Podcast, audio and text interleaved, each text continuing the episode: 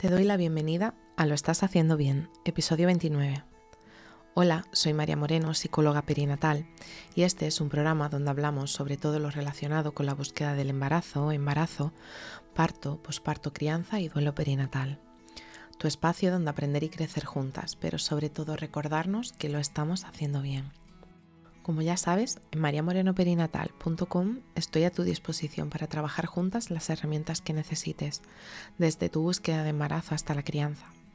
Además, si has sufrido una pérdida, no estás sola. Estoy aquí para ayudarte a avanzar desde ese sufrimiento hacia el agradecido recuerdo. Hoy es jueves 19 de mayo de 2022 y vamos a hablar sobre la importancia del inicio de la alimentación complementaria para tu bebé.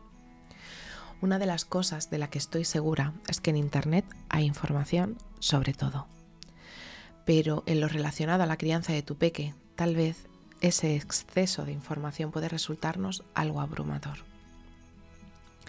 Desde casi el nacimiento de tu peque recibirás comentarios y opiniones que nunca solicitaste, donde tu familia, tus amigos o incluso algún vecino o vecina te dirán todo aquello que debes saber todo esto no son más que consejos bien intencionados de lo que ellos y ellas hicieron, pero eso no significa que tú debas hacer lo mismo. Los seres humanos al nacer somos mamíferos que necesitamos el cuidado de nuestros progenitores. Al contrario que otros mamíferos cuadrúpedos, no salimos corriendo al nacer. Al igual que cualquiera de la familia de los primates, necesitamos que nos cuiden fuera del útero, lo que se denomina exterogestación. En este periodo se darán cambios muy importantes y uno de esos cambios está dentro del sistema digestivo de tu peque. Al nacer tienen el sistema digestivo inmaduro, así que sí, es normal que lo pasen mal durante los primeros meses. Y no, no es necesario darle ninguna infusión para que esto mejore. Solo podemos ayudarles en la mayoría de los casos con masajes y con diferentes posturas para que evite los malestares también decir que el porteo suele ayudar mucho en nuestros primeros meses, ya que el movimiento constante le ayuda su tránsito intestinal. Entonces, ¿cuándo deberían de empezar a tomar sólidos?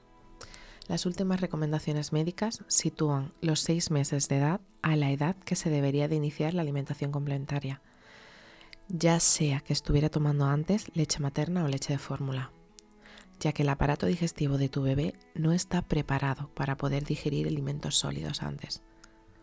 ¿Qué implica esto? El desarrollo de tu peque te irá marcando el ritmo a la hora de decidir cuándo comenzar la alimentación complementaria. Por ejemplo, mi peque estuvo preparado a los seis meses y medios.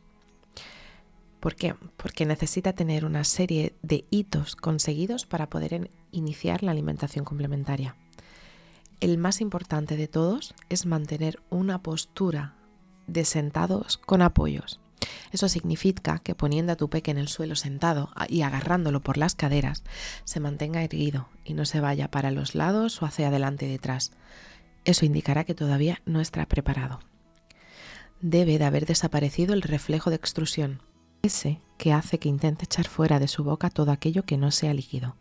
Por eso, cuando con cuatro meses acudes a tu pediatra y está algo desactualizado y te comienzan a recomendar que le des papillas de fruta, comienzan a echar hacia afuera todo lo que introduces en su boca. Otro hito importante es que debe de presentar un interés activo por la comida. Eso significa que cada vez que estás comiendo, tu bebé abra la boca o intente quitarte la comida, por ejemplo. Y la última es ser capaz de coger la comida con la mano y llevarla a la boca elijas el método que elijas para alimentar a tu bebé, ya sea por papilla o baby led weaning, el destete dirigido por el bebé, es importante escuchar y respetar sus ritmos. Esto nos ayudará a sentirnos seguras a la hora de comenzar la alimentación complementaria. Sentirnos seguras en este momento ayudará a que tu peque también se pueda sentir seguro o segura.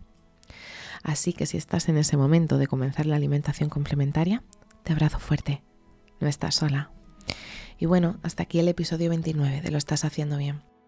Recuerda que puedes ponerte en contacto conmigo en mariamorenoperinatal.com. Gracias por estar ahí, por estar al otro lado. Escuchamos mañana viernes con temáticas relacionadas con el duelo perinatal. Y recuerda, lo estás haciendo bien.